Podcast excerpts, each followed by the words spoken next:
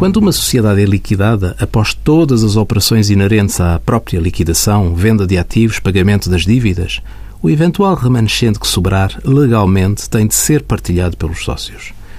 Este remanescente a partilhar deve ser igual ao capital próprio, no pressuposto de que o passivo está reduzido a zero.